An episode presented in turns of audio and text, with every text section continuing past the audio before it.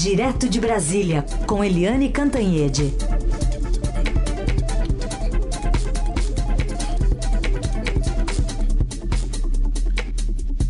Oi, Eliane, bom dia. Bom dia, Raíssen. Bom dia, Carolina, ouvintes. Oi, Eliane, bom dia. A gente está vendo já imagens da TV Senado, né, com a transmissão dos senadores ali conversando. Daqui a pouco vai começar, de fato, a sessão e a oitiva de hoje do ministro da Saúde, que já está lá, aliás, conversando com os senadores, Marcelo Queiroga. Ele que vai depor, mas ontem se disse tranquilo em relação a esta terça-feira. Vamos ouvir. Estou aqui trabalhando pelo Brasil, ampliando a campanha de vacinação, constituindo uma equipe qualificada para trabalhar junto comigo. Não é? Então, eu tenho feito a minha parte. Isso aí eu tenho a minha consciência tranquila. E aí, Eliane, o que a gente pode é, é, imaginar dessa atuação e do perfil das perguntas dessa terça? É, é, como a gente viu, né, Carolina, o ministro Marcelo Queiroga, ele está defendendo a atuação dele.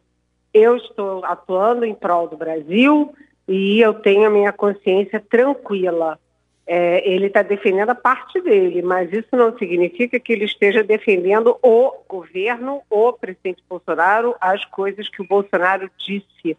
Estão gravadas, estão registradas para a história contra a vacina, contra isolamento, contra a máscara e só a favor da cloroquina. Ou seja, o Queiroga ele está dizendo, olha, eu eu vou defender a minha parte, eu tenho a minha consciência tranquila. Mas o fato é que ele foi, ele depois, há pouco tempo, né, 6 de maio, portanto tem pouco mais de, ali está fazendo um mês, na verdade, e por que, que ele foi chamado de novo? Porque agora já há fatos concretos para contrapor as coisas que ele não disse. Ao contrário do Fábio Weingarten, do Ernesto Araújo, da Nise Yamagashi, que mentiram, né? E o Pazuello que mentiu, que é o campeão das mentiras, o doutor Marcelo Queiroga, ele não mentia, mas ele omitia. Né? Ele ficava em cima do muro, sem ultrapassar o limite nem para cá nem para lá, é, tentando se equilibrar nesse muro. E agora você já tem evidências é, que deixam as perguntas mais concretas e que, portanto, vão exigir respostas mais concretas. Por exemplo, no caso do gabinete é, das trevas, das sombras, o gabinete paralelo no Palácio do Planalto, que não tem nenhum epidemiologista, nem virologista, nem ninguém da área de saúde pública, né, é, e que é, se sobrepõe ao Ministério da Saúde. É, quem mandou sempre na condução da pandemia não foram, não foram os ministros e as equipes especializadas do Ministério da Saúde, foram esses médicos, pediatras, sei lá o quê, que se reuniam aí em torno do presidente Bolsonaro e do deputado Osmar Terra. Então, agora há dados concretos é, e o ministro Queiroga vai ter que dizer como é que é a convivência com esse gabinete das trevas. Ele não vai poder fingir que não existe esse gabinete, até porque já tem um vídeo gravado da reunião, de uma reunião do presidente Bolsonaro com esse gabinete das trevas. Portanto, não dá mais para ele responder, não, isso não existe. Existe sim, meu senhor. É, como o senhor é, convive e se equilibra com essa divergência dentro do próprio governo. A outra questão, evidentemente, é Copa América, porque ele diz que não vê risco, mas a Organização Mundial da Saúde diz que vê sim.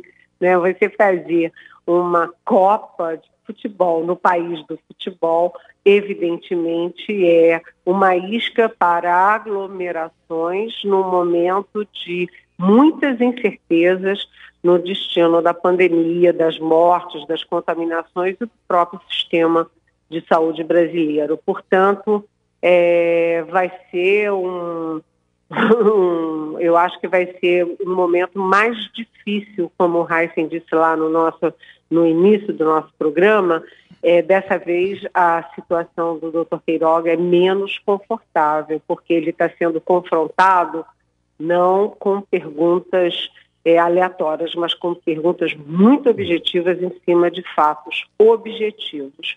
Pode sair coisa importante desse depoimento de hoje. Muito bem. A doutora Luana está na memória também da semana passada, né, do que ela falou. Vamos, vamos ver o que, que ele vai alegar, né? Sobre Boa ela. lembrança, porque é. a doutora Luana Araújo é. É, desmente uma frase muito contundente, várias vezes, o Queiroga disse em 6 de maio, que ele tinha autonomia, total autonomia para trabalhar no Ministério da Saúde. Mas quem impediu a posse da doutora Luana Araújo na nova Secretaria de Combate à Covid não foi ele, né? Provavelmente a ordem de impedir, de vetar a doutora eh, Luana veio lá do gabinete eh, das sombras lá do Palácio do Planalto. Então, uhum. doutora Luana Araújo será também um dos personagens do depoimento hoje de Marcelo Queiroga. Então, vamos acompanhar tudo. Eliane, a gente divulgou mais cedo aqui, o TCU divulgou, veio com uma nota ontem para desmentir o próprio presidente Bolsonaro, que de manhã disse a apoiadores que tem lá um documento do Tribunal de Contas da União mostrando que o, o número de mortos pela Covid no Brasil está inflado. O Tribunal de Contas, então, desmente o presidente. Que, a que ponto, hein? Chegamos? A que ponto, né, Heisen? Eu fico pensando como é que pode. Imagina se fosse, sabe, um outro presidente, né? O Itamar Franco, Fernando Henrique Cardoso, o Lula, que fossem mentir de uma forma tão é, escancarada. O presidente presidente da República dizendo publicamente à sociedade brasileira que o Tribunal de Contas da União, TCU, tem documentos dizendo que 50% das mortes não são verdadeiras pela Covid. Sabe, eu fico pensando, como é que pode isso? E como é que os apoiadores do presidente assimilam essas coisas com tanta facilidade, em nome de uma ideologia. Você pergunta para eles como é que pode isso? Ah, porque aí os comunistas, ah, porque aí a esquerda, aí porque aí o, o Lula é, assume. É uma coisa meio alucinada, você mistura um pouco de crendice, de misticismo com com, vamos dizer assim, uma é, com um mau caratismo, porque como é que pode o presidente da República mentir dizendo que tem um documento do Tribunal de Contas da União e o Tribunal de Contas da União se vê compelido, obrigado a fazer uma nota oficial desmentindo o presidente da República. Sinceramente, gente, eu acho que os próprios apoiadores do presidente deveriam dizer: presidente, menos, presidente, por favor, não faça esse tipo de coisa. Mas eles fazem o contrário. Eles põem não a verdade, mas eles põem a mentira circulando nas redes sociais para estimular aí ah, as ovelhinhas, né, acreditando nas mentiras mais absurdas realmente foi. É, é, é, o presidente gosta de ultrapassar limites, não é, gente? Sim, gosta de ultrapassar limites. Aliás, falando em limites, vamos falar também sobre os perfis derrubados pelo Facebook que agiam de dentro da casa, dos limites da casa do presidente do Rio, no Rio de Janeiro, né? Ele tem uma casa ah, própria daquele condomínio que todo mundo ficou conhecendo, e também do Planalto lá em Brasília. O que, que isso significa, Eliane? É, a gente estava falando ali, falando ali do gabinete das trevas na condução da pandemia, uma condução toda errada, considerada a pior condução de um governo em todo o mundo. E agora a gente fala do gabinete do ódio, né? Um gabinete de pessoas que só tem uma função, é vender fake news nas redes sociais para manter animada a torcida bolsonarista. Então, é, já tem comprovação de que muitas das informações que circulam nas redes bolsonaristas partiram diretamente do Palácio do Planalto. o Palácio do Planalto produzia mentira e disparava nas redes é, bolsonaristas, nesses é, sites bolsonaristas, blogs bolsonaristas, nessa grande rede de fake news que foi criada. Agora, é de uma gravidade enorme que o, que o Facebook tenha é, anulado, tenha proibido perfis que disparavam mensagens, que disparavam informações de dentro da casa do presidente da República no Rio de Janeiro, a casa pessoal dele, e dentro do Palácio do Planalto, que é o escritório de trabalho do presidente da República. Então, vai se fechando um cerco né, para mostrar que essas coisas não foram aleatórias, não eram blogs independentes, que tudo isso é um sistema que guerreia contra a realidade, contra a verdade, para manipular corações e mentes dentro do Brasil. Aliás, isso não é uma peculiaridade do Brasil. A gente já tem pelo menos dois ou três documentários muito bem feitos mostrando como é que funciona. E isso, por exemplo, é que elegeu Donald Trump nos Estados Unidos. Mas atenção, não foi suficiente para reeleger, porque quanto mais mentira você cria né, virtual, nesse ambiente virtual de ódio, mais você cria também resistência contra esse tipo de coisa. Agora, é curioso e constrangedor, inclusive para as minhas fontes das Forças Armadas, se descobrir que até um órgão do próprio Exército Brasileiro está envolvido nisso e que parte de, dessas informações falsas é, vinham de dentro de um órgão militar. Isso é radicalmente proibido pelo regimento disciplinar do Exército. Muito bem. Aliás, é, sobre, sobre esse assunto, queria colocar aqui a pergunta de uma ouvinte, a Lourdes de Larissa. Ela diz que é de Interlagos, aqui em São Paulo.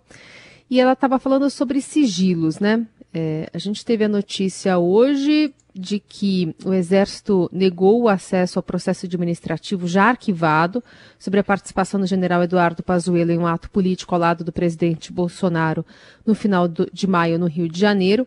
Em resposta ao pedido formulado pelo jornal O Globo, o Exército respondeu que o processo contém informações pessoais e citou o dispositivo da Lei de Acesso à Informação que garante, nessas situações, o sigilo por 100 anos.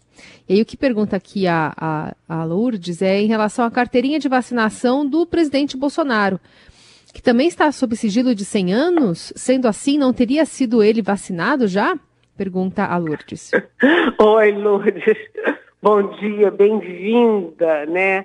É, sabe essa história pulula daqui e dali de que o presidente Bolsonaro é, botou, decretou sigilo de 100 anos para a carteirinha de vacinação dele. É, a gente nunca sabe se isso é verdade ou não, não, não tem uma comprovação disso, mas eu fico tentando imaginar por que, que alguém poria sua carteirinha de vacinação sob sigilo. Será que é porque ele se vacinou contra a Covid, apesar de ter trabalhado contra a vacinação em massa da população brasileira? Ali a gente lembra né, que o que o é, general Luiz Eduardo Ramos, que é o chefe da Casa Civil, é a segunda é, maior uh, autoridade né, do, do, executivo brasileiro, chefe da Casa Civil, ele confessou no grupo, né, e está gravado, que ele teve que se vacinar escondido, porque no governo Bolsonaro se vacinar é um ato indesejável, né? É, como é, é, tudo tão, tão, sabe, Lourdes, tudo tão estranho agora. Eu não sei se teve 100 anos é, de sigilo para a carteirinha de vacinação do presidente, mas eu sei que está publicado hoje que o presidente Bolsonaro e o Exército Brasileiro decretaram 100 anos de sigilo para decisão gravíssima que foi tomada pelo comandante do Exército, o general Paulo Sérgio Nogueira de simplesmente lavar as mãos e dizer que está tudo bem quando o general da ativa, Eduardo Pazuello, participa de um ato político público em cima de um trio elétrico. Né? Isso é radicalmente, claramente, evidentemente proibido pelo regimento disciplinar do Exército e pelo Estatuto dos Militares. Mas o comandante do Exército, que tem a decisão monocrática, disse: não, não teve nada demais, não, tudo bem, passou a mão por cima. E isso vai custar a ele muito caro. Ano que vem tem eleição, cabe soldados, capitães, majores, vão dizer, ué, se o general pode, por que, que eu não posso? Não é? E agora eles escondem por 100 anos. Nossa Senhora, o que de tão grave, tão poderoso, tão de trevas, sombras, né, ódio, tem que ficar escondido durante 100 anos. Tudo muito estranho, né, Lourdes? Uhum. Eu vou, fazer, eu vou escrever uma cartinha para os tataranetos do, dos meus filhos, pedir para eles checarem daqui a 100 anos. vou deixar escrito aqui. Vamos deixar, vamos fazer uma campanha, nós todos. Põe numa garrafinha. Deixa escrito. Olha, eu tô aqui, eu tô daqui onde eu tô, eu tô vendo o mar é, Esmeralda de Maceió. Se vocês quiserem, eu ponho Opa. aqui no escrito, Manda ver. já aqui no mar de Maceió. Nos represente, por favor, aí fica melhor. Muito bom. Eliane, queria falar com você dessa operação que está em andamento ainda da Polícia Federal é, a partir aí da, de investigações que foram feitas de uma tentativa que houve de invasão do sistema do, do STF por hackers lá no mês de maio. Já tem três presos. Pois é, foi bom você trazer essa informação é, de novo aqui na Rádio Eldorado, Heisen. Por quê? Porque não se pode brincar com esse tipo de coisa. Né? É, de repente, é, meia dúzia de sujeitos, ou sabe-se lá quantos, se unem e vão é, entrar e hackear as conversas, as informações, as, é, enfim, do Supremo Tribunal Federal. É, isso é inadmissível em qualquer democracia do mundo e tem que ser repelido com muita dureza. Quem tomou a decisão de mandar fazer busca, apreensão e prender esses três cidadãos foi o ministro Alexandre de Moraes, que é duro na queda e no que ele faz muito bem, né? Porque se você permite, você abre precedente, vai virar uma festa. E aí até, olha só o risco, de repente eles podem até tentar entrar no próprio sistema do Exército Brasileiro para quebrar esse sigilo de 100 anos que o Exército quer para o processo do general Pazuello portanto, é de uma gravidade enorme, é, do interesse é, do Estado, do governo e da sociedade brasileira, que quem se arvora é, com o direito de invadir o sistema e os, as informações sigilosas de um poder da República, ele pode fazer qualquer coisa, se sentir liberado para fazer qualquer tipo de coisa. Isso é um crime, crime contra a nação, é um crime contra a segurança nacional. Portanto, não dá para brincar com esse tipo de coisa. É, e, e, nesse aspecto, Eliane, acho que fica é, flagrante né, o quanto está se tentando encontrar informações sobre, sobre esses três suspeitos, que não devem parar por aí, né? Devem ser outros ainda, né? Que, que podem ainda serem arrolados e, e apresentados aí pela PF, né? É, aí é que tá, né, Carolina? Existe uma coisa assim, existem é, esse, esse pessoal que vai se especializando, vai virando é, especialista em internet, e a gente já tem muito filme, inclusive de ficção, sobre isso, eles vão aprofundando a sua capacidade de entrar, de quebrar os sigilos e os, os sistemas é, de pessoas, de instituições, de empresas. Então, isso é uma coisa, é, são uh, comportamentos individuais. Outra coisa muito diferente é quando são é, situações sistêmicas, ou seja, eu vou falar numa palavra clara do direito, quando são quadrilhas que são é, forjadas para atuar com este objetivo específico, quebrar os sigilos de instituições brasileiras. E aí é que é complicado.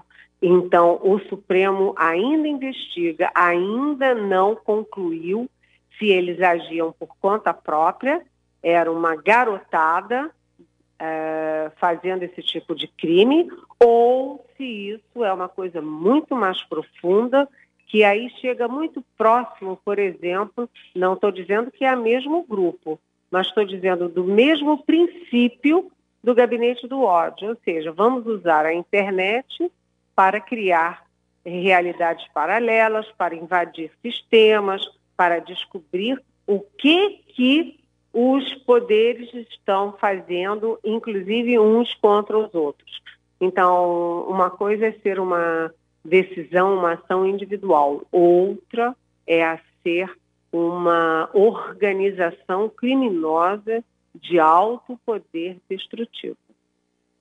Muito bem. Essa é Eliane Cantanhete conversando conosco, mas nesta terça-feira, amanhã ela está de volta a partir das nove.